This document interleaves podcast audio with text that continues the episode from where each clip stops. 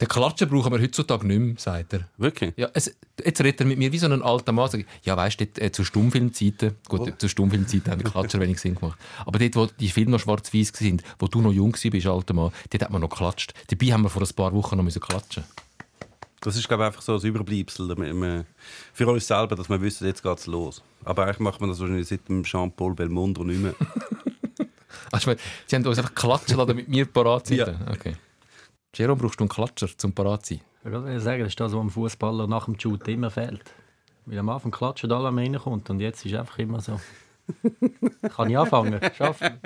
Ah, nach der Karriere? Ja. Es klatscht niemand mehr. ja. Das soll dich ja niemand mehr ankündigen, wenn du ins Büro Nein, ich komme einfach hin. kommst. Mit der Nummer 21. Was hast du für Nummer gehabt? Oh, diverse. Schluss 3. Mit der Nummer 3. Jerome! Schwer. Jesus! Niemand. Da hocke ich am Hahn und Und alle so im will Kaffee. anfangen, aber es klatscht einfach niemand.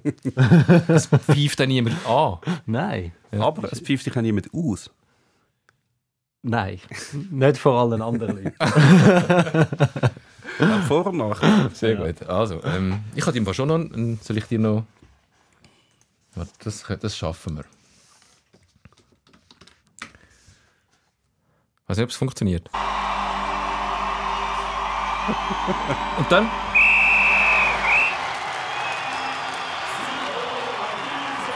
Und jetzt könnten wir, oder?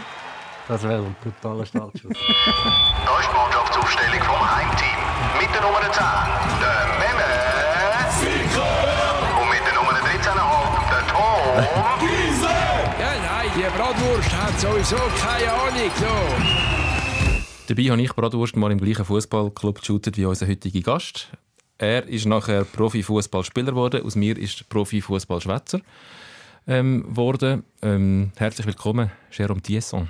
Dankeschön, dass ich da sein darf. Es ist unser Näher. Äh, FC. FC Stefan. Was hast du für Erinnerungen an FC Stefan?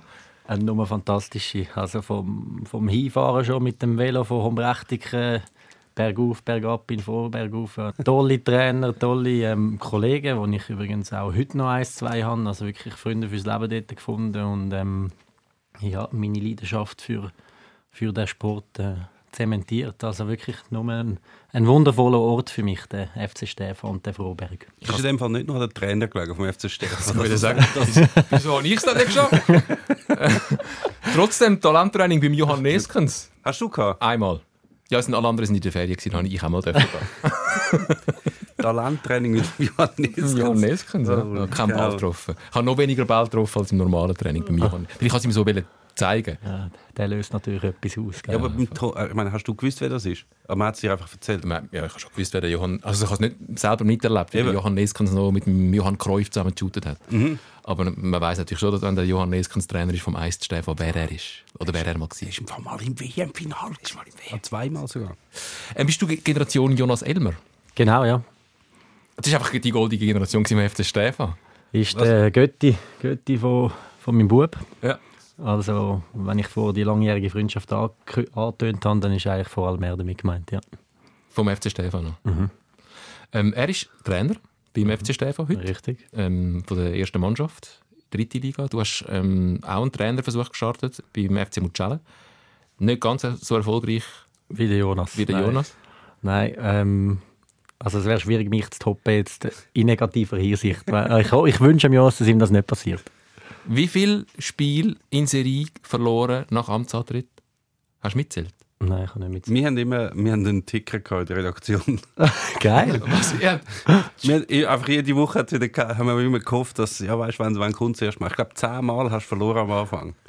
Aber Ich glaube euch das sehr, sehr gerne. Ich kann wirklich nicht zählen. wir haben gedacht, es wirklich ein harter, ein harter Brocken. So Einstieg ins Fußballbusiness, nachher zehnmal verlieren. Aber, das muss man natürlich auch, das liegt nicht jetzt nur an dir, das darf man ja schon sagen. Ihr seid in dieser Liga ein bisschen ein Aussenseiter gewesen. Ja, schon, ja, aber ich nehme mich schon, ich nehme mich schon in die weil ich, ich behaupte heute noch, wir haben eigentlich noch coole Truppe gehabt. Leider sind oft nicht alle da gewesen, das ist so ein bisschen mit dem Hauptgrund neben dem Trainer. Ähm, ja, aber sonst, sonst ist das gut gewesen, bis auf das Resultat natürlich. Ihr habt einen Ticker gehabt auf der 12-Redaktion. Wie Ja, ja, mir ist sogar mal im, im, wir haben sogar mal den Hut gezogen vor dir im Heft, wo man das äh, gewürdigt hat, dass du immer noch, weißt, immer noch dran bleibst und so. Also gut. Ähm, Wie es dir nach deiner aktiven Fußballerkarriere gegangen ist mit dem FC Mucella oder auch sonst, was du heute so machst, da kommen wir sicher noch drauf. Wir werden natürlich auch deine Karriere noch ein bisschen genauer anschauen, mit ein bisschen Fokus auf den FC Luzern, wo du doch am längsten ähm, bist in deiner aktiven Karriere, am meisten Jahre und am meisten Spiel hast äh, mit dem FCL und natürlich auch deine Zeit in der Major Soccer League bei Minnesota, wo du nach dem FC Luzern an bist. Major League sagt. Ah, sorry, Major League Soccer, MLS, Major League Soccer, das ist ja eines der Lieblingsthemen. Man merkt es gerade vom Meme. Er korrigiert dem den, Da den ist er genau. Major League Soccer. Sonst, weißt, ich komme das immer ab über. Wenn der Tom Gisler und Seif erzählt, dann schreiben mir immer die Leute. Du musst ihn korrigieren. Wieso sie ihn nicht gestoppt haben. Du wüsstest es doch besser als die Bratwurst. Sag ihm es doch. Gut. Major League Soccer, natürlich. Ähm, wir müssen ein bisschen mit Aktualität anfangen, weil wir sind gerade zwei Tage nach Schweiz-Belarus. Was es ist, wie, äh, ich kann es bis jetzt glaub, noch nicht ganz fassen, was ich dort erlebt habe. Du hast das Spiel Jerome gar nicht wirklich gesehen. Nein, ich habe etwa fünf Minuten am Stück gesehen. Dort hat gerade der Shakiri 1-0 geschossen, das wunderschöne 1-0. Und nachher ist es eigentlich in einem Handballstil weitergegangen und die, die Weißhaus haben sich da eingegelt, eingegelt am eigenen 16er. Und ich habe dann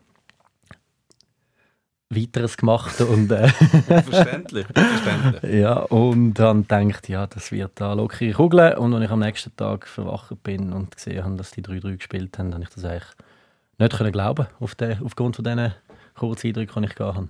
Vor allem nicht 1-1, weißt du, 3-3. Ja. Also drei Gegengol. Können wir schnell, das ist jetzt wie wichtig, zum Traumabewältigung machen. Wenn man darüber redet, hilft das einem, glaube ich, habe ich mir mal sagen lassen. Von meiner Psychotherapeutin, die ich habe, neben meiner Osteopathin und meinem Physiotherapeuten. Ja, red mit uns, Tom. Red Ähm, mit uns. Erzähl. Wir sind für dich da. Was ist da genau passiert? Weil es ist, so wie es du erlebt hast, ist es eigentlich fast das ganze Spiel gewesen. Da hat ein Gegner aber gar, gar kein Brot gehabt. Äh, die Schweizer haben gefühlt 120% Ballbesitz gehabt, haben auf ein Goal gespielt, haben zugegeben, haben jetzt nicht ähm, eine massive Anzahl von Grosschancen kreiert, aber haben dann das schwierige erste Goal auch geschossen. Sehr ein schönes Goal vom Shakiri. Es ist alles nach Plan gelaufen und dann ist äh, sind ganz komische Sachen passiert, die ich bis heute noch nicht verstehe. Du schon. So halbe. Also es ist ja schon ein bisschen ein Schlendrian ist durchaus gewesen. Also wenn man jetzt nachher nach Schuldigen sucht und so, und es darum, ist das jetzt ein Trainer schuld, ist das ein Spieler schuld, muss man sagen, eigentlich in so einem Spiel, wo du so überlegen bist in jeder, in jeder Hinsicht, kann dir eigentlich egal sein, wer da an der Linie steht, du musst das Spiel einfach gewinnen. Also das mal wie vorausgeschickt. Und dann ist halt wie so, ich meine, du führst eigentlich 1-0, du bist so überlegen und dann das Blöde ist, glaube ich auch, du weißt das sicher auch im Fußball, wenn du so überlegen bist und du führst eins und ist eigentlich alles gut, du müsstest eigentlich nichts mehr machen. Aber du spielst halt in einem Stadion, wo die Leute auch Eintritt zahlen und die etwas erwarten, dann findest du ja, komm, wir müssen ja gleich noch etwas machen. Und ich glaube, dort hat sich wie so ein bisschen eingeschlichen, dass alle gefunden haben, ich wollte jetzt auch noch ein bisschen etwas gegen vorne machen, weil die sind ja so unterlegen, da passiert überhaupt nichts. Ich schalte mich jetzt auch noch ein bisschen ein, wir lösen ein bisschen die Verteidigung auf, wir rücken alle ein bisschen auf.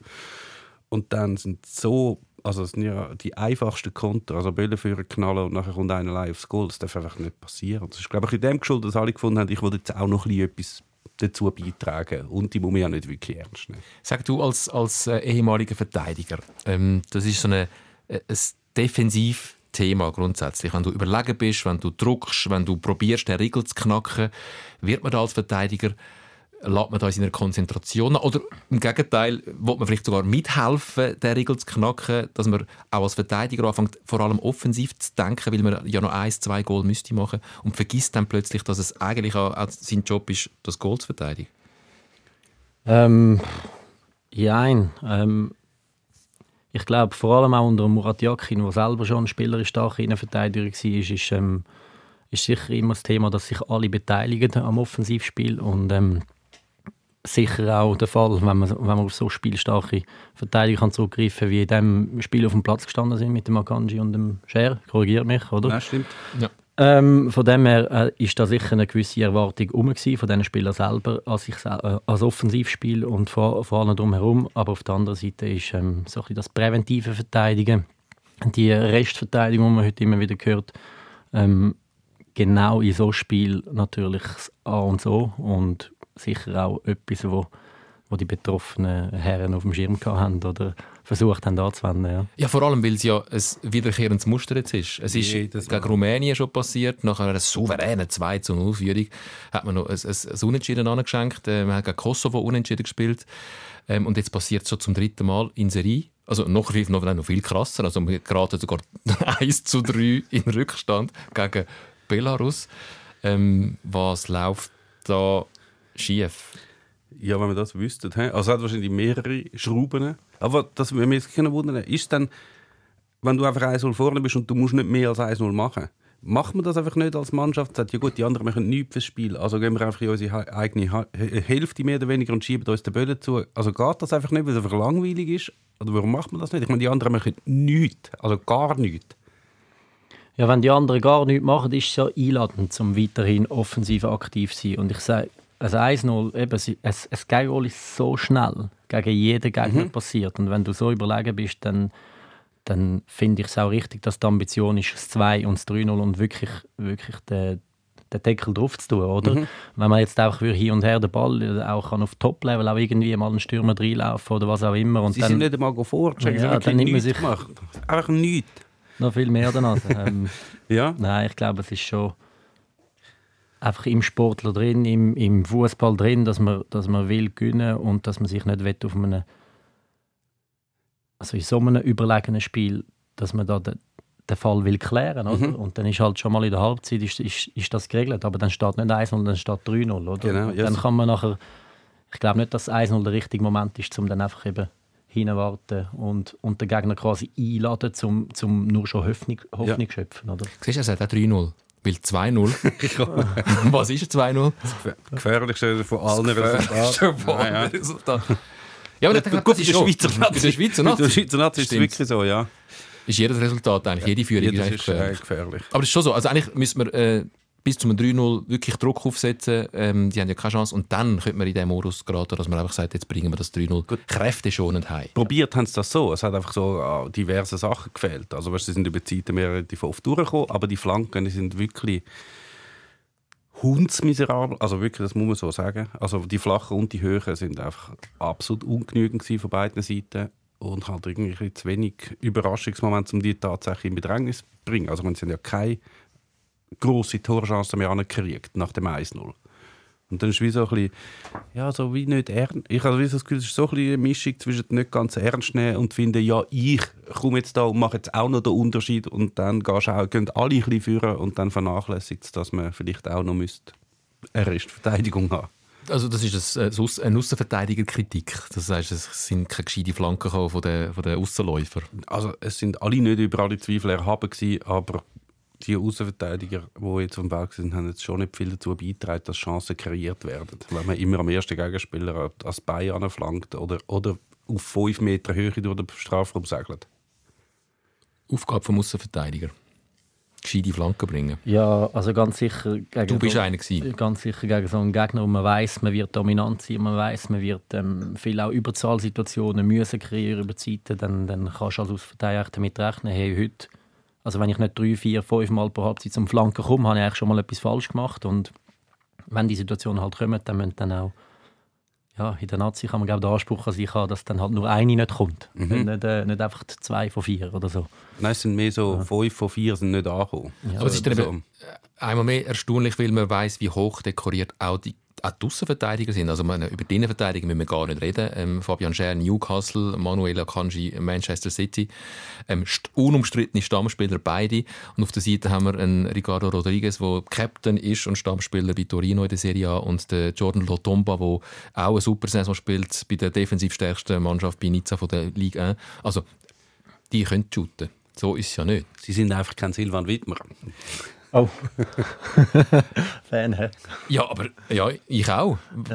Was sagst du zum Silvan Wittmer? Äh, seit er nicht mehr rum ist, also immer wenn er fehlt, scheint es nicht so zu gehen. Kracht alles zusammen. Und das ist im Fall auch bei Mainz so, seit er jetzt äh, nicht mehr so ist. Mainz spielt am Tabellenende in der Bundesliga. Ohne ihn, mit ihm haben sie vorne mitgespielt letzte Saison. Okay, cool. Haben da auch irgendeinen Ticker laufen? Nein, dort nicht. Dort nicht nein.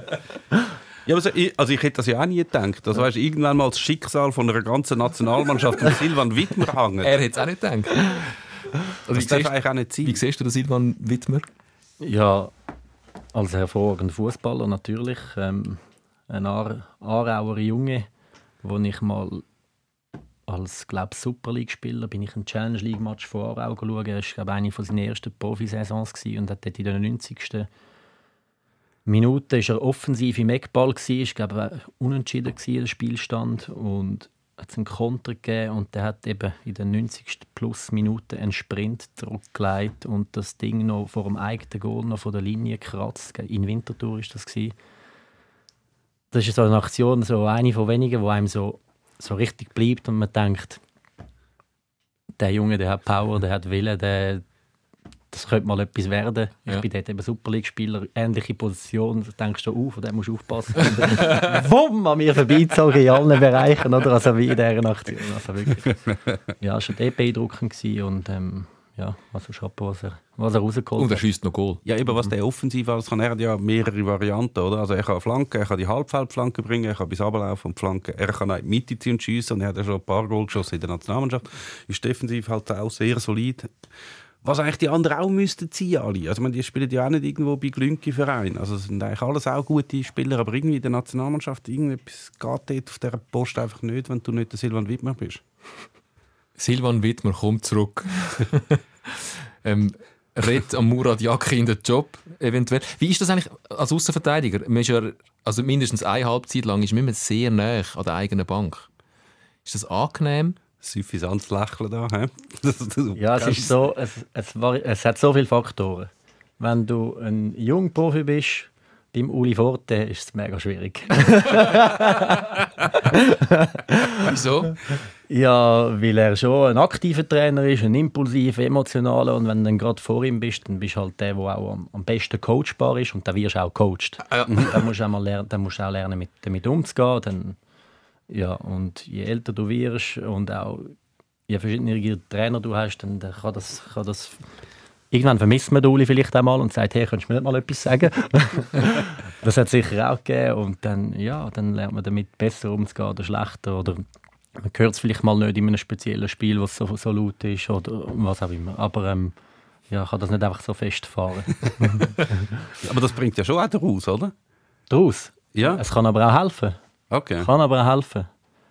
Ähm, ja, aber der Joystick-Trainer ist, glaube ich, allgemein bei Spielern nicht jetzt der beliebteste. Der, der allen sagt, du musst dort hin, du musst dort hin, du Ja, musst und hin. ist halt vor allem meistens der vor ihm, entweder der Flügel oder der Außenverteidiger. Oder die. Es geht einfach am einfachsten. Ja. Was ist der Joystick-Trainer? Joystick-Trainer? Schönes Wort. Ja. ja, vor allem, du, also auf dem Platz, du weißt es ja meistens dann ja schon auch. Oder? Also kann dir der Trainer an der Seitenlinie sagen, Sachen sagen, oder du findest, hey, wow, stimmt! Ja, Das aber jetzt zum Beispiel nicht Thema Restverteidigung. Es kann schon sein, dass man mal äh, den Ball nachschaut. Aha. Und wenn du hörst, hey, gang rein oder was, dann, dann hat es geholfen. Oder? Okay. Also es gibt schon ganz viele ganz viel so Situationen, doch, wo ja. Und nimm es anders auf, wenn es zum Beispiel der Goalie ruft oder der Trainer. Weil der Goalie will es ja auch sehen, eigentlich. Oder der Innenverteidiger. mit dem, da, da erzähle jetzt mache ich etwas aus dem Nähkästchen. Der David Zibung bei Luzern war lange mein Goalie. Gewesen. Und wenn der Ball auf die andere Seite ist, und ich muss es so zeigen, von rechts nach links, dann hat der mich angeschrien, das hat man Gott verdammt in Zürich noch gehört von. Jerry rein! Und ich war schon lange am Reinrennen. gewesen. Und, und ich dachte, hey, siehst du nicht, dass ich reinrenne? Du musst nicht noch, du stellst mich ja noch halb bloß, so wie du schreist, oder? Und ich äh, und jetzt Jerry rein, rein. Und, und irgendwann bin ich dann zu ihm, nach so drei Jahren Mut schöpfen beim FC Luzerner, gesagt, du Zebung, nicht, dass wir gerade deine Unterarme und Tore haust, aber kannst du nicht mal einfach mal ein ruhig sein?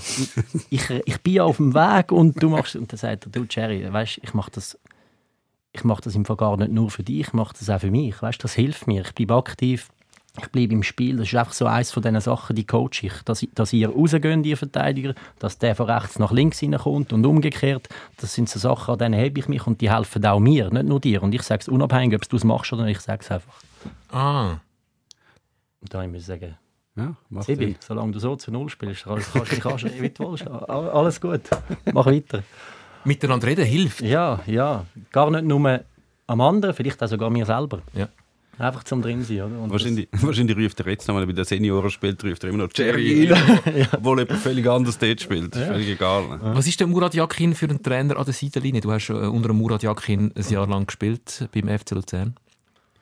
Er hat sich auch so ein bisschen beide Seiten, wenn man von zwei Seiten, also von ruhig und, und aufbrausend, ich glaube, es ist schon auch ähm, die Situation vom Spiel, die Ausgangslage, wo, also ich rede von vor, vor langer Zeit, 2011, er hat sich sicher auch gewandelt und gemacht, aber ein bisschen beides geht, die ruhigen Momente, wo er sich, glaube auch bewusst ein bisschen rausgenommen hat und mal ein bisschen mehr beobachtet hat, wie auch die Momente, also im Cup-Final hat man nicht müssen erwarten oder können erwarten, dass er dann einfach nur dort hockt. Oder? Und Mhm. Das hat er nicht gemacht. Er hat glaube auch ein gutes Gespür gehabt für, wann braucht jetzt die Mannschaft ein bisschen einen Wachruf oder Unterstützung und wann kann ich mich da auch ein bisschen rausnehmen. Wir kommen gerade äh, zum Cup-Final, vielleicht noch um die, die Nazi-Geschichte abschließen. Es ist interessant, wie die Stimmung schnell kann kippen kann. Wie er ähm, der Messias war, sehr lang, der Taktikfuchs, der gefeierte ähm, Spielerversteher, ähm, der begnadete Kommunikator, der offenherzige ähm, Murat Yakin und wie jetzt plötzlich ähm, sein Job gerade auf der Kippe steht und er wird hinterfragt und äh, es gibt Kommentatoren, die sagen, ja, ja, er macht jetzt die noch fertig, aber nachher muss er gehen. Es ist ähm, ein Schicksal glaub, von Nazi-Trainern auf der ganzen Welt. Also du wirst schnell aufgejubelt, aber noch viel schneller stürzt es eigentlich wieder ab. Ich meine, das Aufjubeln hat sich ja eigentlich, ich meine, okay, er hat mal das Unentschieden gemacht gegen Italien mit dem Rumpfteam und nachher gegen ausgeschiedene Bulgaren gewonnen und dann sind wir an der WM gewesen. Und dann ist eigentlich, also nachher hat sich ja nicht noch groß äh, Anlass hat es nicht gegeben, um nachher noch gross äh, jubeln, aber trotzdem er hat halt eine gute Art, eine gemögige Art und solange die Resultate einigermaßen gestimmt hat, ist er natürlich im Himmel oben gewesen, weil es halt auch so etwas anderes war als der Petkovic vorher, wo so eher so ein, ein hässiger Mensch glaub, war oder auch zumindest so übergekommen ist. Und nachher, wenn du als Nazi-Trainer eigentlich nur zweimal, ich habe jetzt heute, heute haben wir das angetan, zum Kommentar lesen, zu einem Artikel von Thomas Schiffer im, im Tagesanzeiger, also der Online-Kommentar, das ist echt fantastisch. Also weißt, das ist wirklich sofort ausrühren und 50% von der Mannschaft auch gerade alle rausrühren. Das finde ich immer so geil. Also, und ersetzen durch wer nochmal genau? Also wer kommt dann nach denen? Nur zum Klarstellen, das hat nicht der Thomas Schifferle geschrieben, das Nein, das sind Online-Kommentare Online-Kommentare zu seinem Ja, ja. Artikel. Der Schiffer hat einfach kritisiert, wie der, dass eben so nicht mehr können weitergehen können. Ja. Das finde ich ganz ja, äh, muss jetzt, Und das ist immer die erste Forderung von Leuten, die... Und bei den Nazi halt immer spezi spezifisch, wenn der FC Luzern schlecht spielt, dann betrifft das, also beschäftigt das nur ganz wenig einen kleinen Teil von der Bevölkerung, wo sich vielleicht sonst, wo, wo sich regelmäßig mit Fußball befasst. Wenn die Schweizer Nazi spielt, dann schaut das 30 Prozent oder so von der Bevölkerung und alle finden, ich gebe jetzt da auch noch meine Expertise ab, obwohl das eines von den drei Fußballmatches ist, die ich im Jahr schaue. Aber ich weiß natürlich schon, wie das funktioniert. Darum Trainer entlassen, alle Spieler entlassen, Funktionäre, alle entlassen, alle. Nur Seich da in Bern oben. Also wirklich so. Ausmisten. Und eben, der, der Blick hat eine Umfrage gemacht, ist der Murat Yakin noch der richtige Trainer? Ich glaube, ich weiß nicht wie viel, 75 Prozent haben gefunden, sofort entlassen. Das geht schon wahnsinnig schnell. Und man muss auch sagen, ich meine, das Einzige, wo man, ich meine, die Spiele sind nicht, äh, sie sind ja nicht schlecht gewesen. Gegen Rumänien sind sie die ganze Zeit überlegen gewesen. Kosovo ist wirklich schlecht gewesen, weil es hat einfach wahnsinnig viele Chancen zugelassen. Jetzt Belarus hat es total im Griff gehabt. Sie haben einfach dreimal grauenhaft gepennt. Ja, aber und bei diesen drei Mal, wo sie pennen, ähm, der anderen gelingt auch gerade alles. Jeder Alles. Schuss ein Goal. Alles. Also nur schon der, der, der Kopfball nach dem Corner, dass der dort, klar, der darf dort nicht so frei zum Kopfball kommen, aber dass der, der so tüpft und der oben rechts in die Ecke geht, dass ihn der Jan Sommer nicht mehr erreicht, das passiert ihm auch nicht jetzt jeden Tag. Die die Schweiz hat halt wirklich schon seit Jahren Ein Goalie-Problem. grosses Goalie-Problem. Aber zurück zum... Nein, aber, aber siehst du, es gibt ja, du hast sicher auch mit den Expected Goals und so zu tun, oder? Als, als Trainer, nicht so? Nein. Bei den Junioren auch nicht? Nein. Dann gibt es ja auch so die erwartbaren Goal gegen einen und das ist schon, was die Schweiz dort einmal hat. Also weißt, die hat so, jetzt gegen Belarus haben sie, glaube ich, eins gehabt, so etwa eins. Also wenn alles normal gelaufen wäre, hätten sie sicher ein Goal bekommen. Jetzt haben sie drei kassiert und wahrscheinlich gegen Rumänien ist es etwa ähnlich. Haben sie wahrscheinlich 0,5 dagegen gehabt und haben nachher zwei bekommen. Einfach- Jede Chance geht rein. Jede Chance geht rein. Ist es nur Pech? Oder wie beurteilst du aus der Distanz, wir kommen nachher auch noch zu deiner Zeit beim FC Luzern mit dem Murat Yakin, ähm, die Arbeit von Murat Yakin mit der Nazi?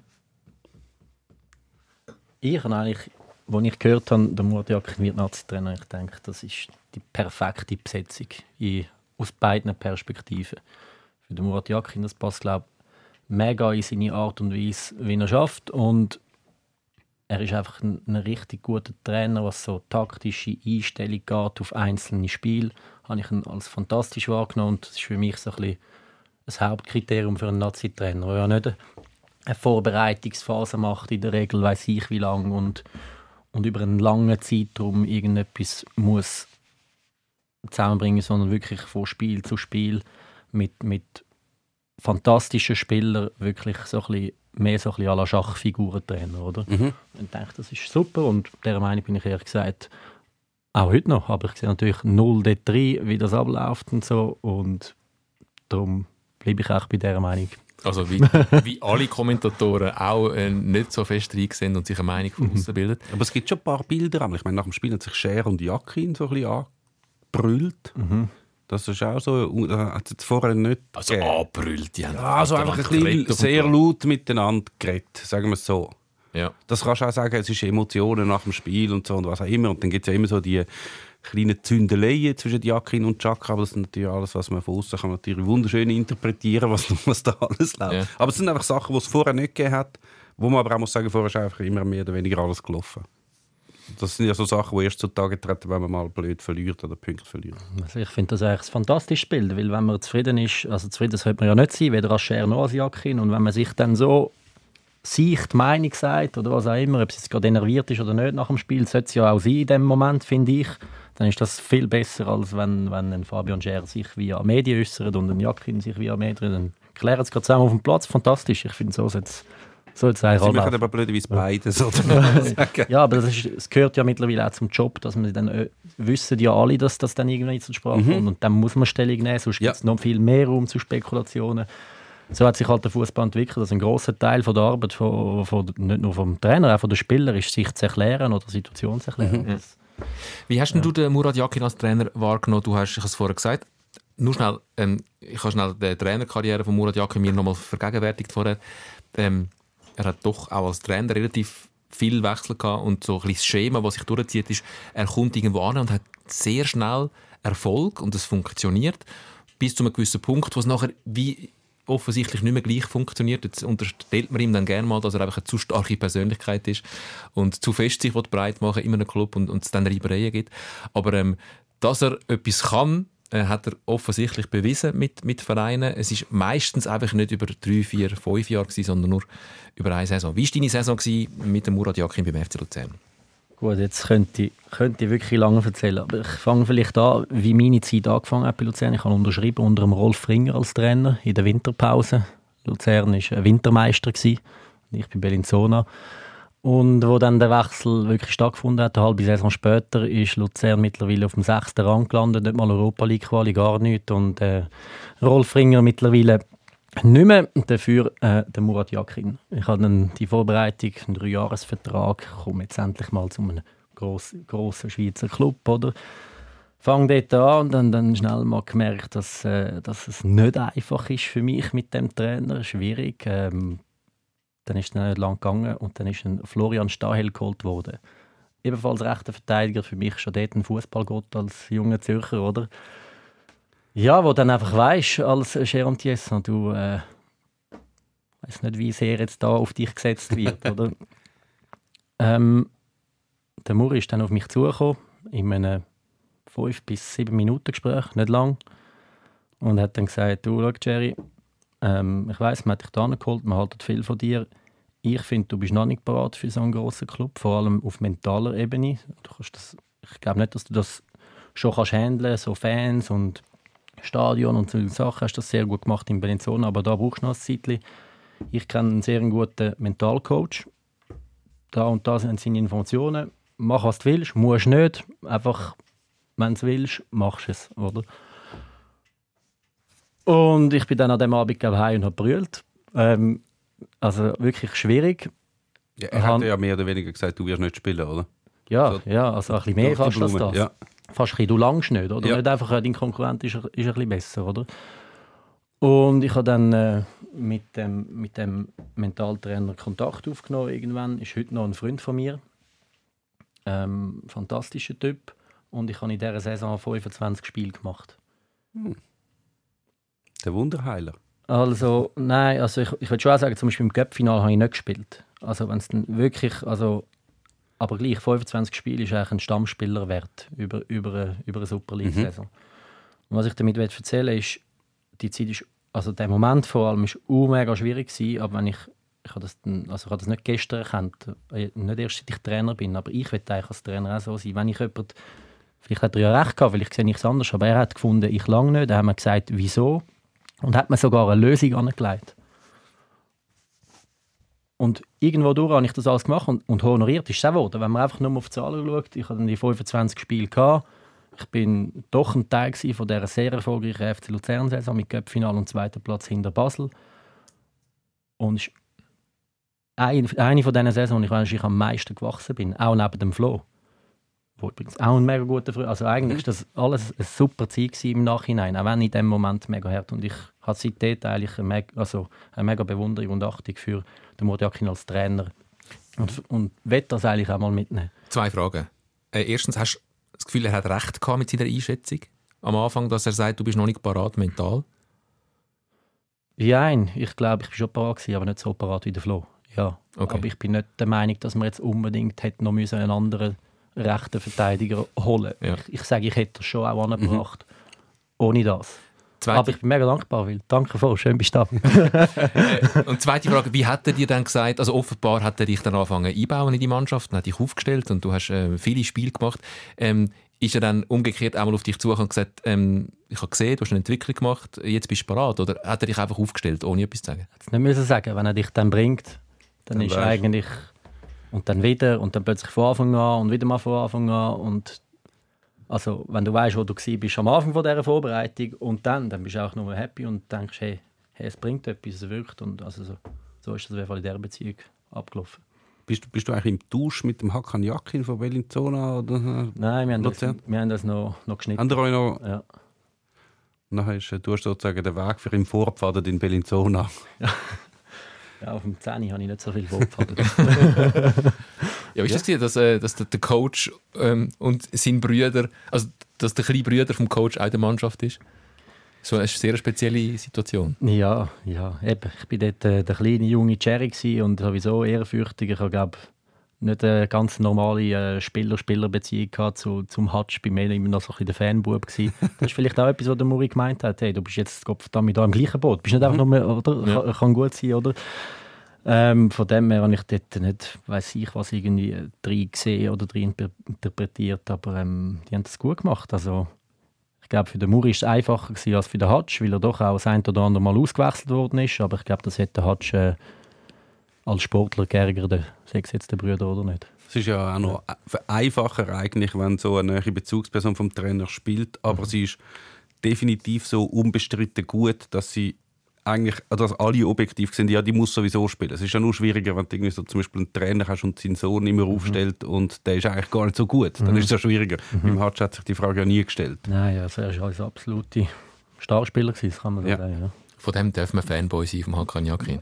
Nachher in Bellinzona eine große Karriere als, als Botschafter vom Tessiner Fußball ist er eingestellt worden. Genau. Mit einem Sechsjahresvertrag in Bellinzona.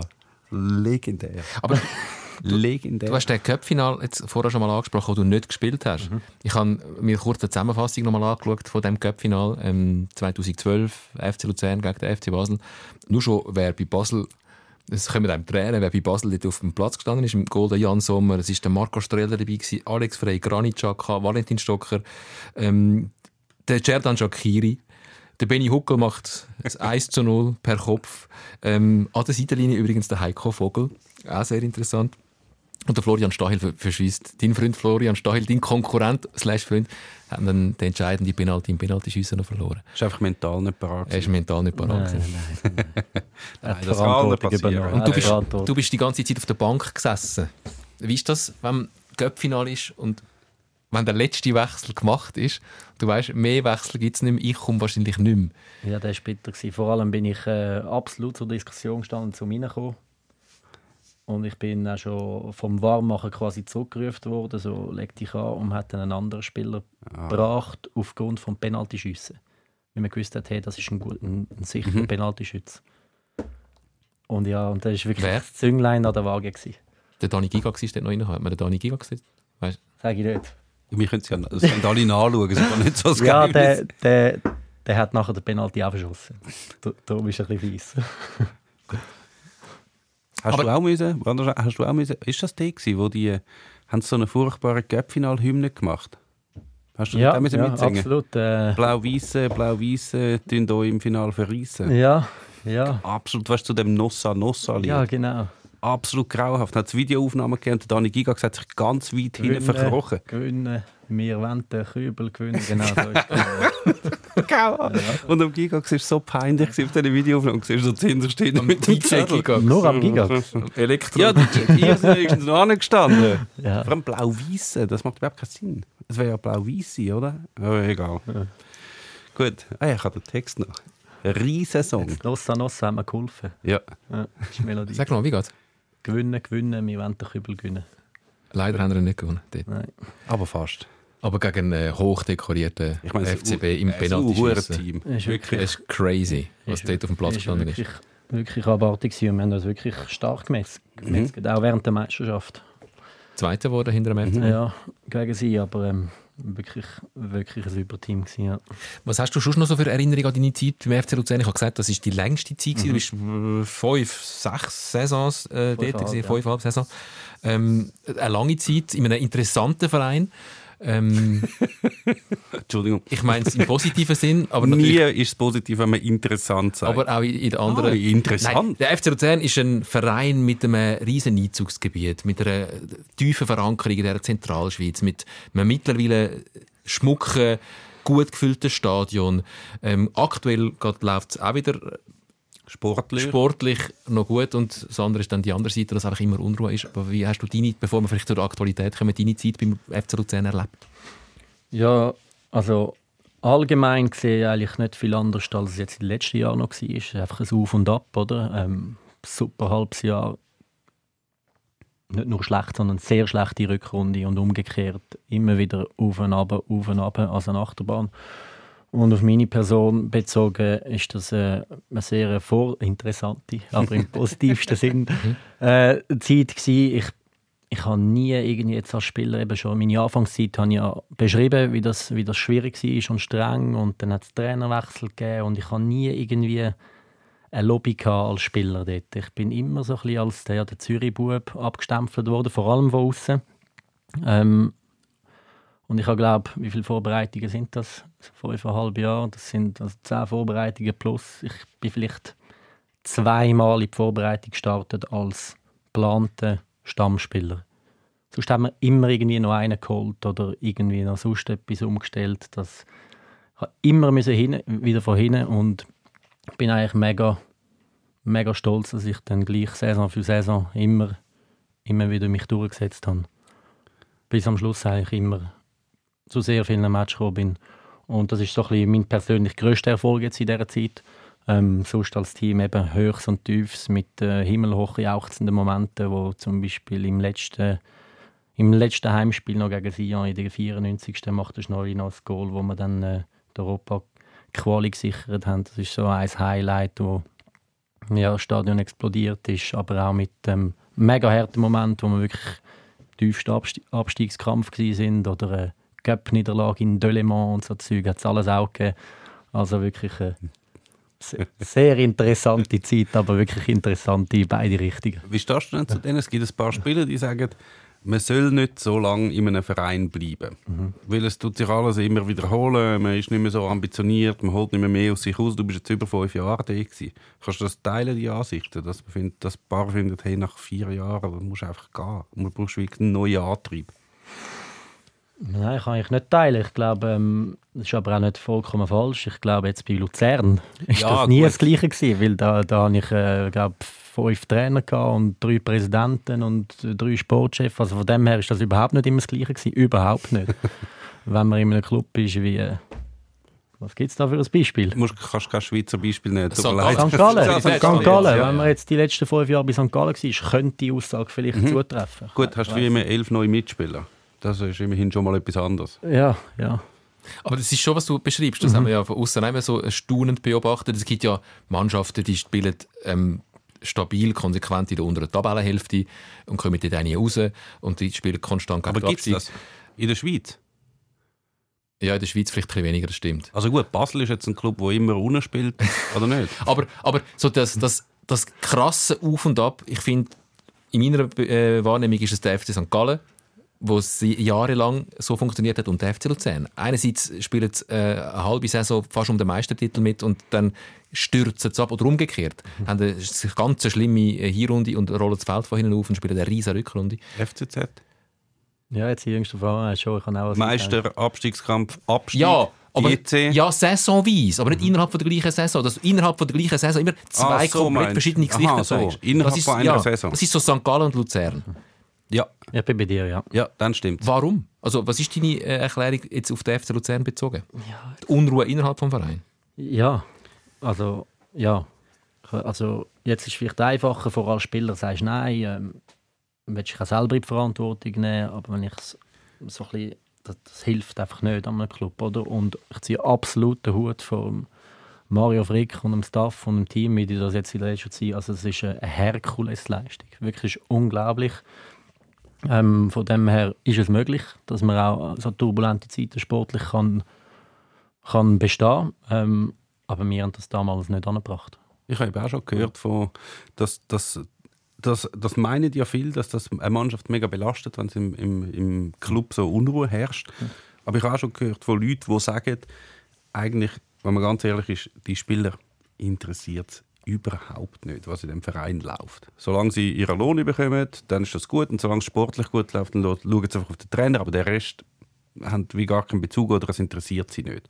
Vielleicht bist du einer, der sich mehr dafür interessiert hat, aber Absolut richtig. Aber äh, dann, dann muss man auch wieder die Unruhe unterscheiden. Wenn es darum geht, wäre jetzt mehr Aktienkapital, Ja. tangiert das den Spieler vielleicht Eben, weniger, das als wenn es darum sie geht, ähm, will jetzt ein Sportchef, dass der Trainer geht und der Spieler Das auch ja. oder der Assistenztrainer möchte so, das ist dann viel näher Mhm. am Team, oder? Ja. Und so, so Unruhe gibt es halt nun mal im Fußball auch. Aber darum ist vielleicht die Situation aktuell einfacher für den Yes. ganzen Staff, weil abgesehen von den Besitzverhältnissen, abgesehen vom einsamen Bernhard Absteg, der Rest vom Verein kommt ja einem zusammen. sehr eingeschworen Ja. und fast noch mehr eingeschworen vor, als, als man es je Dann gesehen kann man den Rest sicher besser ausblenden, als wenn es jetzt zum Beispiel ist, wie wenn du jetzt Basel nimmst, das Beispiel jetzt, wenn du auf einmal der Trainer ist wieder weg, dann hockt der Sportchef wieder an, dann täubelt es und dann ist alles Unruhe. Das betrifft die Spieler sicher viel mehr, als wenn es darum geht, bei diesen Aktienverhältnissen, wo kommt da irgendjemand raus eigentlich? Ich weiß einfach, er hat jetzt gerade wieder einen Gerichtsfall verloren, aber ich, ich habe den Überblick komplett verloren. Ich fange immer an lesen und dann, ja, jetzt Gerichtsfall, äh, das ist jetzt gegen den Albstag entschieden worden. Ich sage, ah, jetzt ist das also entschieden. Wobei, und dann jetzt gibt es noch Rekurs weiterziehen, dann kommt wieder der Sascha Wittgorowitz ins Sprechen, der noch irgendetwas sagt, und nachher so, jetzt komme ich schon wieder nicht Und mehr. es sind ja ist eins Absolut keine Ahnung. aktuell sieben Verfahren, die parallel laufen. Ich habe keine Ahnung. Ich habe wirklich- Du musst Jurist sein, um daraus kommen. Ja, wirklich?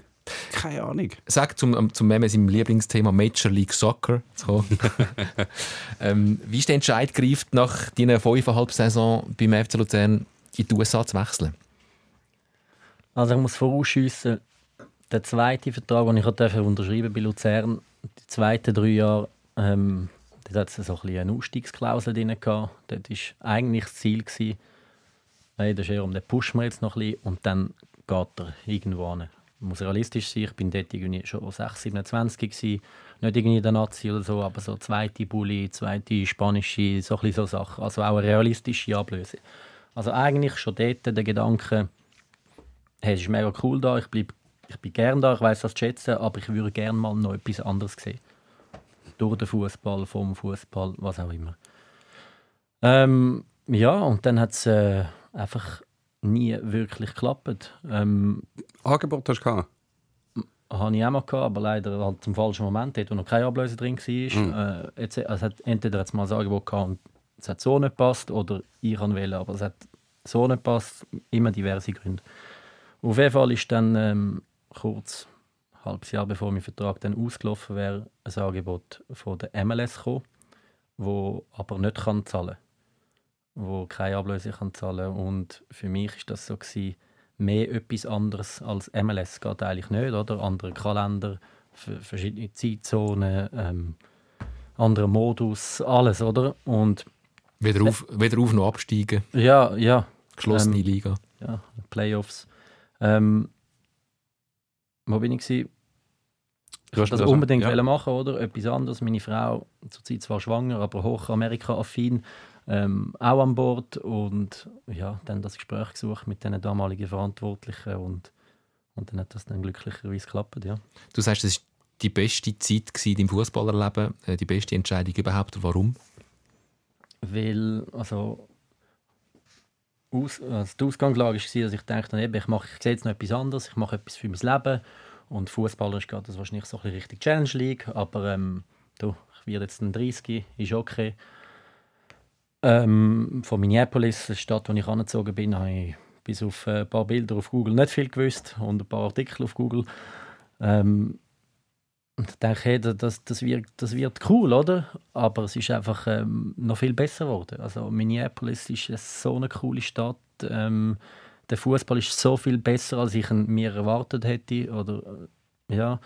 Und das mit, der, mit der Familie hat äh, reibungslos geklappt. Also man überlegt sich dann schon, man bringt dann dort das Kind zur Welt äh, ohne, ohne äh, Mami und Papi und Schwiegermutter und Schwiegervater und irgendwelche sozialen Umfeld oder und äh, in einem fremden Land. Aber das ist einfach, alles ist einfach besser gewesen als als sonst schon eigentlich höher erwartet, oder? Und ähm, ja, das Gesamtpaket, die, die Euphorie, die wir in uns getragen haben über die zwei Jahre eigentlich, Tag, Woche zu Woche, Highlight, Highlight, Highlight, ist einfach, ja. Also ihr als, als Paar oder Als- ihr als Mannschaft? Als, wir als Familie und ich, ich persönlich auch als Fußballer. Als Mannschaft sind wir nicht so, nicht so der Burner gewesen. Aber das bestätigen sie, der Fanboy, Nemesis wieso, oder wieso MLS. unterstellst du mir das so Fanboy. Ich finde es wirklich eine sehr spannende Liga. Also wirklich, im, im Unterschied zu allen anderen außereuropäischen Ligen, die ja so ein bisschen teilweise mit der grossen Kille anrühren, also eben halt Saudi-Arabien, China, was vorher war, ist das wie eine Liga mit einem Konzept, wo halt, halt so anders funktioniert als alles andere, dass ich es sehr interessant finde. Also es hat sehr interessante Ansätze interessant positiv sind, die durchaus zur Diskussion gestellt werden für europäische Sachen. Sie erfinden ja eigentlich wieder Fußball neu. Also sie gehen so einen anderen Weg, wo alles im, im traditionellen europäischen Fußball nicht denkbar ist. Also es ist, da hat es schlechte Sachen drin, wie zum Beispiel Playoffs, die ich jetzt zum Beispiel doof finde. Geschlossene Liga kann ich auch nicht damit anfangen, aber alles andere, was sie haben mit Salary Cap, mit denen und vor allem, dass sie eine Liga sind, wo das eigentlich alles organisiert. Also die Spieler hier haben ja einen Vertrag mit der Liga. Mit der, mit der Liga selber und die Liga hat das Interesse, dass die Liga möglichst gut und möglichst spannend, möglichst attraktiv ist. Und dann machen sie halt Überlegungen, die im europäischen Fußball niemand macht, weil dort überlegt jeder, was hilft meinem Verein. Und die Vereine, die eher ein viel zu sagen haben, entscheiden dann Sachen, die für den ganzen europäischen Fußball zählen, die nicht immer gut sind, wenn es die Giganten betrifft.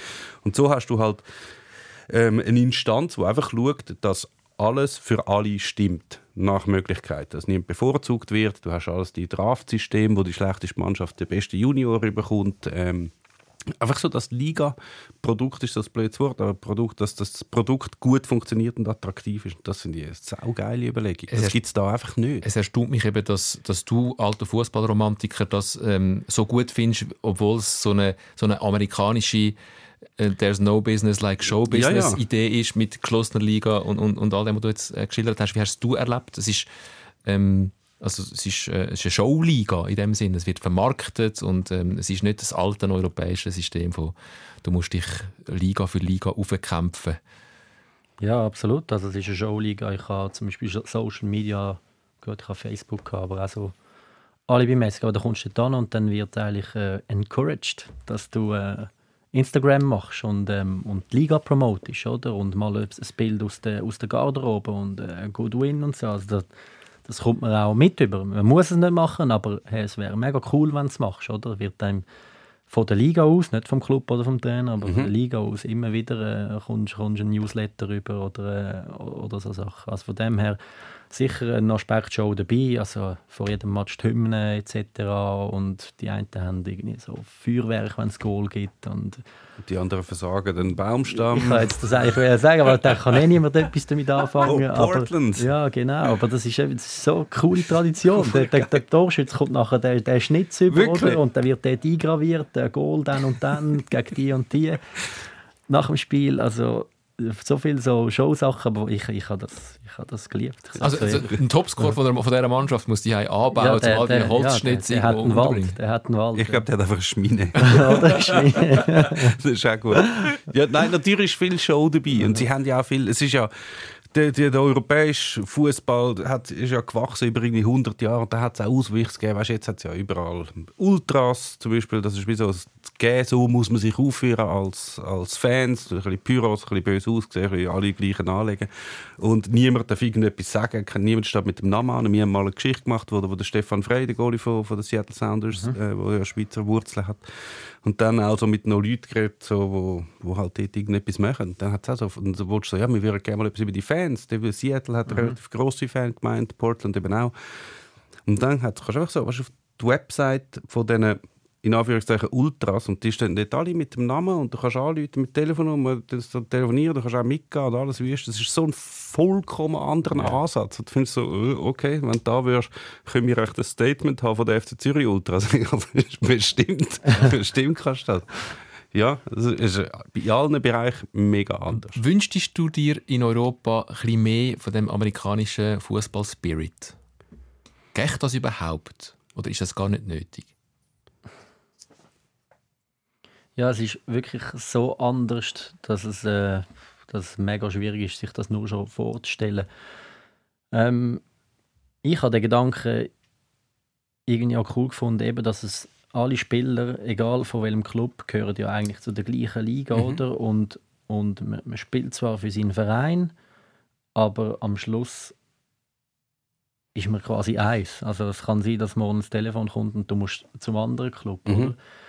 Und so dass hey, wir sind im Fall alle im gleichen Boot und das habe ich irgendwo durch noch cool gefunden, würde aber dann Downside wäre, es gäbe nicht mehr so die Rivalität, oder? Und ich bin Zürich-Spieler, nicht Basel, oder? Mhm. Ich bin also so wie ich das dort geschätzt habe, will ich das, was wir da haben, irgendwie auch nicht verlieren. Und darum finde ich es eigentlich gut, so wie es ist. Wir haben da das und dort auch dort. Und äh, heute ist ja Globalisierung und man kann in der fliegen und dann können wir uns nehmen, was wir brauchen oder was wir wollen. Ja, das, ist, ja, das ist eben auch ein, ein grosses Problem natürlich, oder? Weil eigentlich ist die MLS ja jetzt, also der amerikanische Fußball ist ja auch in dem globalen Fußball Business eingegliedert. Und alle auf der ganz anderen Welt funktioniert so, dass du eine Nachwuchsabteilung hast. Jeder Club hat eine Nachwuchsabteilung, die kommen in die erste Mannschaft und wenn ein anderer Club einen Spieler will, dann wird er transferiert dort Dort funktioniert es so, dass die Clubs keine Nachwuchsabteilung haben, sondern es geht alles über den College-Fußball. Und jetzt ist es aber mittlerweile so, dass die auch einen Wert haben. Also die europäischen Clubs kaufen ja junge Amerikaner, spielen ja ganz viel von der amerikanischen Nationalmannschaft, spielen die mhm. in Großclubs in, in, in Europa.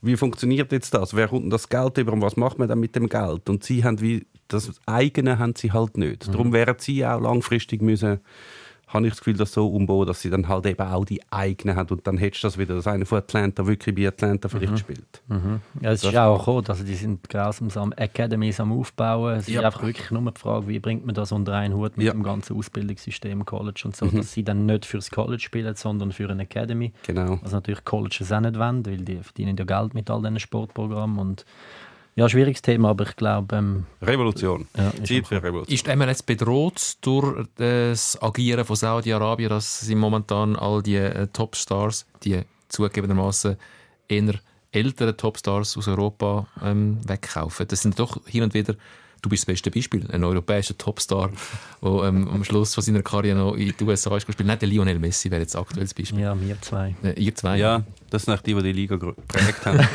der Pele vielleicht. Und der Josef Martinez, der alte... Ja. Wo, wo, weißt du, bei, das ist, dann, da muss man schon ein bisschen relativieren vom Niveau her. Mhm. Also der, der hat, dem hat es bei IB nicht gelangen, bei Thun ist er jetzt nicht wahnsinnig aufgefallen und jetzt ist er der grösste Superstar und spielt mit Messi. So viel. Ich weiß nicht. Wie heißt er? Tabakovic. Ja. Hat auch nicht wirklich gelangen in der Schweiz und jetzt ist er ein Superstar in der zweiten Bulli bei einem absoluten ja. Transitionsclub. Also manchmal ist auch der Moment und der Ort, ein Martinez Latino hat sich vielleicht in der Schweiz nicht so ja. gehoben gefühlt wie in Amerika. Also ja. ich weiß nicht, ob das wirklich etwas aussagt über die Qualitäten von, von, von der Ligen. Ich habe euch unterbrochen, ja. Also, Nochmal die Frage, ist äh, die MLS bedroht durch das Agieren, das aktuelle Agieren von Saudi-Arabien? Ich glaube, so, so bedroht wie alle anderen Ligen. Nicht, nicht irgendwie mehr oder weniger. Ähm, ja, es leidet nicht nur Amerika, sage ich. Ein, ein Neymar hätte auch können zu einem europäischen Tod, also Europa leidet auch. Nein. Ich bin ganz ehrlich, ich bin froh, ist er weit weg. Ja, das bin ich. Man hätte immer. ein anderes Beispiel Ich glaube, sie leiden über. Also, es betrifft sie wirklich nicht. Also, von denen, ich meine, das sind, es hat schon so viele Projekte auf der ganzen Welt von Leuten, die eine Liga groß machen oder von die, die, die China-Liga, Saudi-Liga. Und sind alles so, gehen ja dann auf die alternden Topstars. Und das ist etwas, was die Amerikaner zwar früher gemacht haben. Jetzt hat es nur noch vereinzelte wie Tiesso und Messi, sonst hat es eigentlich keine. Die, die holen nicht mehr alte, grosse Leute. Also dann haben sie lernen. Also ein paar hat es immer dabei. Jetzt der Messi ist wie ein neues Team, da musst du noch irgendwie das neue Zeug mischen, dort hat es ein paar dabei. Aber sonst setzen sie ja nicht mehr um das. Es ist die Liga, die konstant wächst, seit langem. Jetzt hoffen alle auf einen sehr viel stärkeren äh, Fernsehvertrag das nächste Mal und das pusht es auch mega. Jetzt, wenn, wenn, haben, ihr mal, haben ihr Apple TV? Haben wir Apple TV eingeschaltet? Da kommt gerade jetzt abonnieren, MLS, Season, bla bla bla, Messi dort. Also da, da könnte schon sein, dass es das nächste Mal dann ein bisschen mehr Geld gibt. Der ist wie eigentlich eine Werbefigur dort für die Liga. Wichtig für die Liga, Lionel Messi oder geht es auch ohne? Lionel Messi wäre auch für die Super League wichtig. Für jede Ja gut, wir können uns ihn nicht leisten. Also, wo, in welchem Club würde der Messi platzieren? In der Schweiz. Wenn du jetzt so ein Liga-Verantwortlicher wie bei der MLS wärst und sagst, okay, jetzt holen wir den Messi, wo tust du ihn an? Ja, bei der schwächsten Mannschaft müsstest du ihn dann auch nicht tun, oder? Ja. Was jetzt Nachher spielt der Messi wie stadlos an. Ey, Ja. Basel. Was machst Ja, der Letzte. Ja. Das wäre aufgegangen. Sonst wüsste ich, wo würden die anpassen? Schwierig. Passen würde zum FC Sion natürlich, aber Das, ist- das Challenge League, dort wir nicht an. das ist ja wie nicht möglich. Ist schon viel gegangen. ey. Wir machen uns noch ein paar Gedanken darüber, wo wir den Lionel Messi würden parkieren wenn wir dann müssten. Den FC Stefan würde ich zu Wort. Wow. Wir sind leider schon am Ende von unserer Fernsehzeit. Wir haben aber noch zwei, drei Sachen zu besprechen, weil äh, es ist wie erwartet uns äh, die Zeit davon galoppiert. Ich wollte schon noch ein bisschen mit dir über dein Karriereende und äh, wie man das so angeht. Stichwort FC Mugello, aber Stichwort auch Schuss. Was mache ich schon noch im Leben mit dir äh, reden und ein bisschen über äh, die Nachwuchsförderung in der Schweiz, weil du dort gerade aktiv auch Teil bist davon. Leider können wir das nicht mit über, wenn ihr uns am Fernsehen seht. Ihr könnt es aber mit überkommen, wenn ihr uns auch schaut auf Spotify oder einfach uns auf irgendeiner Podcast-App abonniert und uns hört, so wie es ursprünglich mal gedacht war mit dem Podcast. Von Challenge League bis Champions League. Der SRF Fußball Podcast Sikora Gisler. Stichwort Karriereende. Ähm, du bist dann, wo du zurückgekommen bist aus den USA, noch zum FC Aarau. Hast dort noch ähm, interessanterweise bist gerade nach der legendären Barrage gegen Xamax gekommen. Du bist ähm, In den Spuren von Silvan Wittmer. ja. ähm, du bist in einen traumatisierten Verein gewechselt. Also, kannst, wie war das, wie ist die Stimmung gewesen, bevor wir nachher über dein Karriereende wirklich reden, wo du zum FC Aarau äh, gekommen bist, nachdem sie gerade die Barrage nach einer 4 zu 0 Führung im Hinspiel noch aus der Hand gegeben haben gegen Xamax? Ja, wie war die Stimmung? Ähm, pff, ich bin aus, dem, aus der Euphorie von Amerika gekommen. Ich habe selber versucht, irgendwie, das, das ist auch mir als Auftrag mitgegeben worden als neuer Spieler. Hey, da jetzt ein bisschen, das müssen wir können abschalten, abschliessen und weiter geht's. Und, das versucht einzubringen, ist natürlich schon ein mega prägender Moment. Nicht nur für jeden Spieler einzeln, der dabei war, sondern für, für die Mannschaft und den ganzen Verein. Und da haben wir, haben wir sicher auch noch ein bisschen, noch ein bisschen daran zehrt, ja. Aber du hast schon gewusst, also dich haben, du bist erst verpflichtet worden nach. Du hast eigentlich damit gerechnet, dass du eventuell zu einem Super League-Verein wärst. Okay. Ja, ich habe eigentlich zwei. Also ich habe den Vertrag im Fall A und den Vertrag im Fall B eigentlich schon beides gehabt. Wörtlich. Und, A und B. und ja, Ja. bin dann, bin dann zur Zeit vom Barrage Rückspiel in Amerika gsi, weil ich noch vieles dort hatte und noch Sachen abschliessen hatte. Und dann war äh, der 4-0 Auswärtssieg gsi und Da hast du schon mal den Vertrag A unterschrieben. Nein, nein, die war unterschrieben. gewesen, Also, Der Vertrag bin einfach verrissen. ich habe ich hab prinzipiell mit beiden, mit beiden Szenarien sehr gut können leben aber wenn man dann 4-0 gönnt, dann ja, man, man, man tut noch nicht anstoßen, weil, einfach, weil man das nicht macht. Ja, aber ja. ganz ehrlich habe auch ich gedacht, gut, es gibt noch ein Jahr, zwei, drei Super League und das hat es halt dann nicht gegeben. Wir haben äh, vor einer Woche ähm, haben wir Sikora Gisler live gemacht im Bierhübli in Bern. Äh, zu Gast der Raphael Nuzzolo, der auf der anderen Seite Rot ist. bekommen hat noch. Ja, ja. Im Hinspiel noch mit Rot vom Platz. Wir haben auch festgestellt, meistens haben seine Mannschaften dann voll gehabt, wenn er gesperrt war. Was oft der Fall was ist. der Fall war. Aber er hat uns dann so ein bisschen erzählt, wie, wie, wie sie für, für das Rückspiel ja auswärts eben in Aarau ähm, auf das Aarau gekommen sind und sind in die Stadt äh, gefahren und die Festzelte sind schon aufgestellt. Und eine Bühne, gewesen. so eine Festbühne, hat schon aufgestellt gewesen in, in Aarau, der Stadt. Und äh, als er nachher auf der Bank Platz oder auf der Tribüne Platz genommen hat, ist ein, ein Aarau-Vertreter zu ihm gekommen und hat ihm fast schon kondoliert und so, ähm, dass sie jetzt halt nicht aufsteigen. Ähm, also es ist schon alles angerichtet für einen Aufstieg, der dann leider nicht stattgefunden hat. Du musst auch noch erzählen, dass sie nachher auf der Heimfahrt haben gefunden und jetzt gehen wir wieder bei dieser Festbühne vorbei. Dann sind sie noch bei dieser Festbühne vorbeigefahren und jetzt gehen wir dort auf dieser Bühne jubeln und dann sind sie schon ausgestiegen. Aber nachher so Aarau-Fans da kann vielleicht, vielleicht gleich nicht. Sie wieder Und eingestiegen. der, der Nutz noch mit voriger Energie wieder nicht hat er spielen, hat er noch müssen seine Freude rauslassen. Gut, aber das ist ein anderes. Wir haben ja über dein Karriereende reden. Wie hast du das gemacht? Ähm, du bist heute bist du bei der, äh, wie heißt sie, bei der, bei der Athletes Network. Nein, ich meine die das? Schule, wo Sport du Academy Sport Zürich. Academy, danke. Sport Academy bist du angestellt. Ähm, ähm, du hast einen Beruf. Wie ist das gegangen? Du hast jetzt Athlete Network Mhm. angesprochen. Das ist äh, die Organisation, wo der Benny Huckel auch sehr stark dafür einsteht, weil er glaube auch ähm, es nicht so einfach gefunden hat, nach der Karriere wieder einen Fuß auf den Boden zu bringen. Wie hast du es erlebt? Ähm, fast ein bisschen kitschig habe ich es erlebt. Ich habe mich schon beim, also bei der Entscheidung, wieder zurück zu Aarau zu kommen, eigentlich mit dem schon befasst. Oder? Man, kommt, man kommt heim, man wohnt wieder da, wo man, wo man gewohnt hat. Man wohnt dort, wo wahrscheinlich mal Kinder in die Schule gehen. Das sind alles dann so, ja, so Faktoren, die dann einfließen bei so einer Entscheidung, bei 30 plus als Fußballer. Ähm, und, und ja, dann zwei Jahre unterschrieben und dann ich, das ist vielleicht der letzte Ver Vertrag und dann nochmal ein Jahr verlängert. Ähm, und habe dann nach der dritten Saison, wo auch äh, sehr spannend war, eigentlich schon ein das Gefühl gehabt, hey, egal wie das endet, das ist es. Oder entweder schaffen wir einen Aufstieg und ich höre mit einem Highlight auf, oder wir schaffen es nicht. Und dann gibt es wahrscheinlich, wie man den Fußball kennt, wieder einen Umbruch und Spieler gehen, vielleicht sogar einen Trainerwechsel, was auch immer. Und nochmal die Energie, um nochmal so einen Neuanfang machen nach dem 4-4 und äh, was alles passiert ist. Oder uff, wette ich das nochmal, mag ich das nochmal? Und dann han dann ja, mich wirklich angefangen damit beschäftigen, hey, was gibt es überhaupt, was interessiert mich überhaupt. Und dort hat mir eben die Athletes Network mega geholfen. Ähm, ist genau dann ihr Thema, wo sie, das, was sie bieten und besprechen und ansprechen. Also Karriere nach der Karriere und wie bereitet man sich darauf vor, etc. Und ja, das ist dann wirklich, wirklich fast kitschig abgelaufen, so dass ich mich dort getroffen habe. Da habe ich so eine Standortbestimmung gemacht, wo man so ein bisschen herausfinden sollte, was bietet mein Rucksack bis jetzt überhaupt für Möglichkeiten oder was muss ich noch rein tun, damit ich das kann machen kann, was mir gefällt, etc. Was gefällt mir dann überhaupt? Was wird mir das irgendwie annähernd wieder können das geben, was mir der Fußball jetzt über die Jahre gegeben hat? Das ist ganz schwierig, das zu finden. Und ähm, ja, bevor die Standortbestimmung fertig war, wo über sechs Bausteine geht, habe ich dann eigentlich äh, ja, wie an einer anderen Ecke, lieber Gruß an Mr. Kultura, ähm, ja, den, den Job bekommen, den ich heute habe bei der Sport Academy Zürich, was man sich so ein bisschen als, wie als Talentmanager bei einem Verein kann vorstellen einfach statt bei einem Verein bei einer, bei einer Schule für Sporttalent. Das ist eine ähm, ähm, äh, Berufsschule. Mhm. KV für Sporttalent. Also jetzt sind äh, Toni Domgioni, Christian Fasnacht, Matteo Di Giusto, die sind alle durch. Mhm. Ähm, also dann hättest du das Athlete Network gar nicht gebraucht eigentlich, weil das dir sowieso zu, zugeflogen ist per Zufall. Äh, nein, nein, also das Athletes Network hat mich an einen, an einen heutigen Talentmanager weitervermittelt. Ich habe mit ihm ein Gespräch führen, das ist der Talentmanager vom FC Zürich.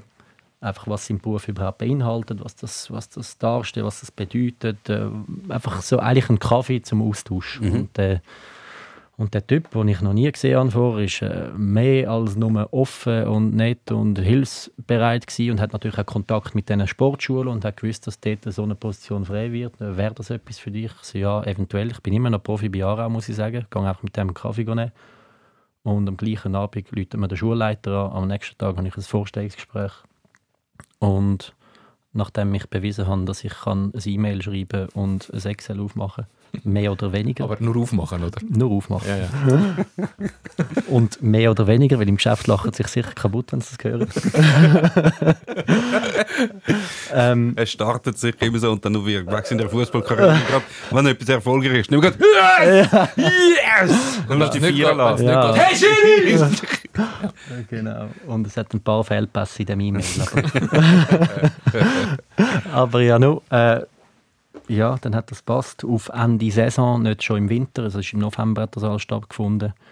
Und ich darf noch mit meiner Familie die Ferien nachher und es hat einfach alles passt und Ja, das ja, das ist wirklich ähm, eine Glückssituation, dass ich Deadlines Network habe und dass ich den Ivano Siguro, das habe ich damals gleich gesagt, habe und dass ich die Sport Academy auch heute noch habe, wo mich damals quasi aufgenommen hat als Greenhorn in der Privatwirtschaft, Mhm. äh, mir gleich noch die Möglichkeit bietet, tagtäglich um den Fußball und um den Sport herumzuziehen mit jungen, ambitionierten Sportlern und das ist echt schön. Das ist wirklich sehr ein Glücksfall. Weil, ich meine, das muss man ja schon sehen. Wenn alle die Profisportler, die dann irgendwann mal aufhören, und Profifußball gibt es ja eigentlich relativ viele in der Schweiz, so viele Posten gibt es ja nicht im Fußball außerhalb von, also weißt, so in Trainerposten und alles das Staff und alles das Sachen. So viel gibt es gar nicht. Also das heißt, die meisten werden nichts dort finden. Und wenn die dann mit 32, 33 aufhören, ist es ja nicht so, dass irgendein Geschäft auf die gewartet hat, weil die haben die letzten 20 Jahre nichts gemacht, außer shootet. Und dann vielleicht noch eine Proforma-Ausbildung im KV oder irgendwo in einer Bäckerei oder was auch immer, wo sicher auf jeden Fall jetzt nichts mehr gilt, weil sie ja 20 Jahre lang etwas anderes gemacht haben. Das ist schon noch schwierig. Also die, die, die kommen einfach nie zu unten und sie können nichts. Da hast du Glück gehabt, dass du erstens etwas kannst und zweitens noch im Fußball hast können bleiben. Voll. Und darum ist das, was Deadlines Network macht, so gut und so wichtig und funktioniert auch. Die haben das, also ich, ich auch, ein- es ist ein schmaler Grad, ich will auch nicht brüllen, weil man hat ja gleich das Glück, 15, 20 Jahre das zu machen und auch noch seinen Lebensunterhalt damit zu verdienen, ist nicht wie ein Girling, oder? oder? Es ist ja gleich schön, aber es ist dann, wenn es fertig ist, umso schwieriger. Weil der Görler hat nebenbei Die Sie, noch. der Ja. hat geschafft, der hat sich das erarbeitet und, und, und der Fußball hört einfach auf und geht nicht mehr ins Training und hat keine Ahnung, wie er soll weitermachen Und das ist glaube ich, auch noch etwas, wo beim Athletes Network glaube ich, noch recht Wert darauf gelegt wird. Dass, glaube ich, früher hat es recht viele Leute gegeben, die haben einfach geshootet die ganze Zeit. Irgendwann ist ihre Karriere fertig und dann haben sie gefunden, okay, jetzt, äh, ich kann ja gar nicht, ich kann ja gar nicht, niemand will mich. Dass jetzt auch darauf Wert gelegt wird, dass man schon gegen Ende von seiner Karriere anfängt. Nicht mal nur das Ende, man hat so viel Zeit als Sportler. Ja. Also vielleicht, bevor es das Network gegeben hat, ich habe die Ausbildung gemacht, KV, und bin Jungprofi beim FC Wiel, ausgelernt vom FC Zürich und habe müssen in Adliswil arbeiten, vom 7 Uhr bis am 8 Uhr, dann mit dem Zug auf Wiel ins Training am 10 Uhr, dann im Zug zurück auf Zürich, noch schnell zum Mittagessen, wieder arbeiten bis um 3, 4 Uhr und wieder auf Wiel ins Training. Oder? Mhm. Und was habe ich jetzt wieder mit dem?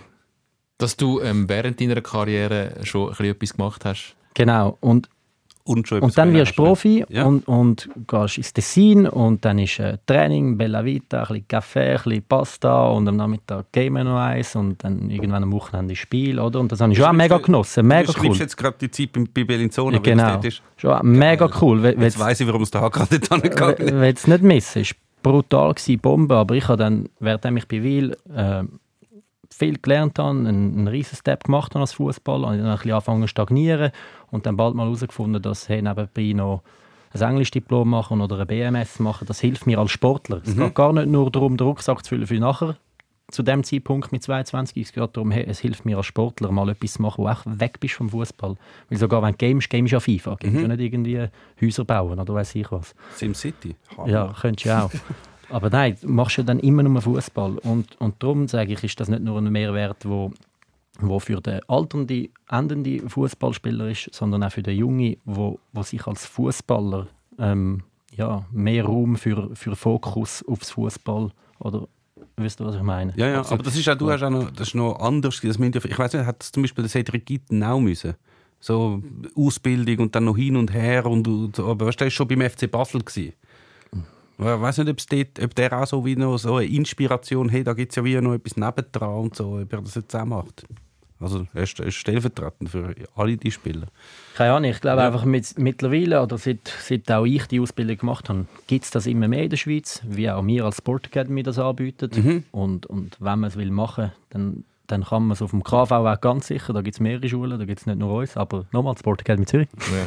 aber es gibt auch die Matur, es gibt, es gibt Mhm. sportfreundliche Unternehmen, also man, das kann man machen. Man kann es schon, Ja. das machen wenig. Bevor du musst gehen, du musst schon gleich gehen, ähm, äh, nur noch ganz kurz zu deiner Nachwuchsarbeit. Du hast gesagt, du bist bei dieser Sportakademie, Mhm. betreust dort junge Sportlerinnen und Sportler, also Fußballerinnen und Fußballer vor allem, glaube Vor ich. allem. Liga. Ähm, du bist auch ähm, U16-Trainer bei Red Star Zürich. Mhm. Ähm, was gibst du den Jungen dort mit? U16 ist noch jung. All das, was wir jetzt hier besprochen haben, sagst du das denen schon ähm, als Trainer oder ähm, geht es dort vor allem wirklich nur um, um die Arbeit um den Platz? Und Excel. Und. Nein, die, die sind jetzt in der Phase, wo sie gerade eine Lehrstelle suchen oder irgendwo in einem Gimmi sind. Also auch eine sehr intensive Phase in ihrem Leben, eine wichtige Entscheidung irgendwo durch. Weil, wenn wir ehrlich sind, wird es nicht jeder dann zum Profi arbeiten. Ähm, aber ich nehme dort eigentlich keinen Einfluss drauf. Ich beschränke mich auf den Fußballtrainer. Aber der Fußballtrainer, wie ich festgestellt habe, hat in diesem Alter auch sehr, sehr viel mit ich will, nicht wirklich, ich will wirklich nicht die Rolle der Eltern einnehmen oder die irgendwie strittig machen, aber es hat gleich sehr viel auch mit, wie benimmt man sich eigentlich, wie sagt man überhaupt an einem Schiri Adieu und wie hinterlässt man eigentlich eine Garderobe, wenn man denkt. Also es hat schon auch sehr viel so Themen, wo man, wo man nicht drum herumkommen. Wie ist denn die, wenn man in der U16 spielt, bei Red Star, Mhm. die träumen noch vom Profi werden? Ich gehe fest davon aus und hoffe es und habe auch den Eindruck. Aber man darf sie ja auch nicht zu fest vermitteln. Nein. Weil man muss sagen, wenn du in der U16 bist bei Red Star, dann bist Ja. Bei denen, wo der Partnerclub FC Zürich nicht hat wollen. Ist das richtig? Wo der Partnerclub F Zürich im Moment nicht hat wollen. Okay. Es, macht, es gibt so unterschiedliche ähm, biologische Entwicklungen in dem Alter, auch, auch im Kopf und so. Und da macht halt der ein oder der andere Sprung früher oder später. Ich bin voll bei dir, dass wir ihnen nicht sollen sagen hey, Ausbildung ist im Vergleich, du wirst eh Profi. Also auf, auf gar keinen Fall. Ähm, aber den Traum sollen sie und dürfen sie noch haben. Und den nehme ich ihnen sicher nicht weg. Und jetzt sind wir bei dem Begriff, den du mir am Telefon gesagt hast, den ich zuerst ein stutz, leicht gestutzt habe. Retardierte Spieler. Best- Retardierte. Spieler haben für mich wie so tönt wie geistig zurückgeblieben. Mhm. Ähm, das ist aber nicht gemeint. Das ist äh, mehr das körperlich noch nicht so äh, weit entwickelt, wie es normal wäre vielleicht oder gängig wäre in dem Alter. Also dass man ähm, mit so körperlich retardierten Spielern ähm, heute einen besseren Umgang findet als, als noch früher, weil die eventuell den Knopf ein bisschen später aufmachen. Oder? Also es zu meiner Juniorenzeit noch nicht gegeben und das ist ein Mittel, wo der Fußballverband glaube jetzt ähm, seit mehreren Jahren glaube schon eingebracht hat, aber wo ich jetzt halt kennenlerne und wirklich ein riesen Fan davon bin. Eben ein retardierter Spieler ist jemand, der vom biologischen Alter her am chronologischen noch ein bisschen hinterherhinkt oder vielleicht im Dezember geboren ist und der, der im Januar geboren ist, einfach einen Kopf größer und dann hat es den einfach schwieriger, weil die sind technisch in dem Alter doch schon alle auf einem gewissen Niveau, alle irgendwo schon mal ein bisschen ausgebildet und dann kann man halt mit der Physis den Unterschied schon teilweise machen. Und dann für die ist so ein Gefäß wie eine Partnerschaft wie das FC Red Star, jetzt bei, bei uns im Fall vom FCZ, Gold wert. Aber das heißt, dass äh, ein Spieler, der eigentlich nicht mehr U16 wäre, noch darf U16 spielen, weil man dann wie festgestellt hat, mal ist okay, du bist Genau, weil vom biologischen Alter her entspricht sein Körper dem von einem Jahrgang von einem Jüngeren. Also es ist auch- macht auch mega viel Sinn. Das hat ja hat's mal eine grosse Untersuchung gegeben, ich glaube von allen. Ich glaube nicht nur in der Schweiz, sondern ich glaube es ist sogar weltweit gewesen. und dort hat man festgestellt, dass extrem überdurchschnittlich oft sind ja Spieler, die es dann schlussendlich in der Nationalmannschaft schaffen, sind geboren, glaube zwischen Januar und April. Weil die halt einfach immer die sind, die am weitesten sind. Darum sind sie immer bevorzugt worden, darum sind sie alle Nachwuchsauswahlen gekommen und sind so durch die Förderung dann schlussendlich auch zum Nationalspieler geworden. Von weiter hinten hat es sehr viel zu wenig gehabt. Und sind ganz sicher auch sehr viel verloren gegangen. Und das können sich gerade so kleine Nationen wie die Schweiz kann sich das eigentlich nicht erlauben, dass du wie so ein mega talentierter Spieler, der halt im November den Geburtstag hat. Ich habe übrigens im November Geburtstag. Gilt Ende Juli auch noch. dass der dann weggeht, weil er halt vielleicht nicht gefördert wird, das kann sich die Schweiz als kleines Land einfach nicht erlauben. Und da gibt es ja da den, wie heißt der, Relative Age Effect oder was auch immer. Auf jeden Fall sehr eine gute Entscheidung, dass, dass sie auch die auffangen. Aber so die Lionel Messis, die sind auch früher nicht durch den Raster gefallen. Es geht Der mehr... Fußballer ist genug gut. gewesen, Genau, wenn du so komplett oben rausstichst, dann wirst wirst gestreckt, damit du dann genug groß wirst. Ich meine, es gibt, ja, es gibt ja ganz viele Beispiele von irgendwelchen Nachwuchsspielern, die als Stürmer ähm, so aufgefallen sind, dass sie in jeder Nachwuchsstufe haben sie einfach 27 Goal geschossen und nachher sind sie dann irgendwann älter geworden, nachher kommt so die 21 und die anderen holen dann so, haben körperlich langsam aufgeholt und nachher kommt nichts mehr von denen. Nichts mehr. Also sie haben einfach, ihr einziges Attribut gut ist, ich bin einfach ein Kopf größer als die anderen. Und das macht ja keinen Sinn. Wenn die Förder ist, passiert halt, wenn du Trainer hast, wo wenn das ihre Nachwuchsmannschaft unbedingt gewinnt, dann spielt er einfach immer. Aber ähm, siehst du schon Beispiele von Spielern, die ähm, jetzt durchaus noch mitgenommen worden sind und sich äh, sehr, sehr, gut entwickelt hat, die sonst durch den Raster gefallen wären? Ja, also wir haben ein Beispiel bei uns im Kader von einem, der retardiert ist und ähm, Also der ist bei uns äh, ein absoluter Leistungsträger. Ja. Also ich hoffe, dass, dass dann das System bei belohnt wird, dass er wenigstens in die nächsten Stufen dann nochmal kommt. Ob es dann ganz verlangt, das ist noch so weit weg. Schwierig. Kann man den Begriff ändern? Wirklich, das muss Sa- einfach Sagst das, du du das bist, ein, du, bist, Ja. du bist ein Retardierter. Nein, nein, das, also, nein, das fällt eigentlich nie. Horror. Aber, aber Das ich habe ehrlich das gesagt, geht- so, weißt, ich darf eben noch in der U16 spielen, weil ich bin retardiert. ja, also, Okay. es, ist, es ist auch nicht, es ist nicht ein grosses Thema. Es ist auch Ja. bei ihm steht äh, 2007 und bei allen noch 2008 auf dem, auf dem Matchblatt. Aber wir sagen nicht, hey, du bist im Fall, also, es ist nicht das Thema, dass er älter ist. Ja. Es gibt ja das Umgekehrte auch. Also, weißt, das haben wir auch schon besprochen. Was denn? Dass je nachdem, ähm, was für Abstammung dass du bist, dass du einfach auch äh, relativ früh einen ausgeprägten Bartwuchs hast und alle anderen Aha. überragst ähm, und dann das Gefühl hast, du, wieso spielt der gegen uns? Der ist etwa vier Jahre älter. Und dann musst du sagen, nein, der ist im Fall genau gleich alt wie mir. Also es geht ja in alle Richtungen. Ja, dort ist auch die Schwierigkeit, dort würde es eigentlich Sinn machen, wenn er dann raufgeht, oder? Wenn er dann Schon frühzeitig Ja, eine aber höhere das Problem ist, äh, macht der Kopf dann auch mit, weil Ja. oft ist der Körper schon voll voraus, aber der Kopf eigentlich noch nicht. Ja. Und dann hat er wieder einen- Nachteil, obwohl er, obwohl er schon mega ausgeprägte physische Stärken hat. Der, eben das Bild vom Lukaku mit 14. Ja. Seine 14-jährigen Kollegen, die so hoch sind wie ein Tisch und er ist so groß wie ein Turm. das macht keinen Sinn, das Duell. Also am Begriff retardiert schaffen wir noch. Ja. Ähm, und jetzt lassen wir dich gehen, weil du hast, was hast du noch, Training? Nein, also doch, am Abend dann bei Redstar, aber jetzt gehe ich Bude. ins Geschäft, ja. Also. Teamsitzung wartet. Excel. Junge Excel, Spielerinnen und Spieler fördern. eintragen. Per Excel. Hel helfen dem ein bisschen beim Excel. Aufmachen kann er schon, aber das mit diesen Formeln. Das sind die ersten zwei Jahre. Weißt, muss er nur auf und zu machen. Der Rest kommt nachher. Genau, genau. Jérôme Tiesson, schön, dass du da gewesen bist. Sehr schön. Danke vielmals, cool gewesen. Zurück an die Arbeit. Vamos. Zwei Wochen wieder dabei. Sikora Gisler, der Fußball-Podcast.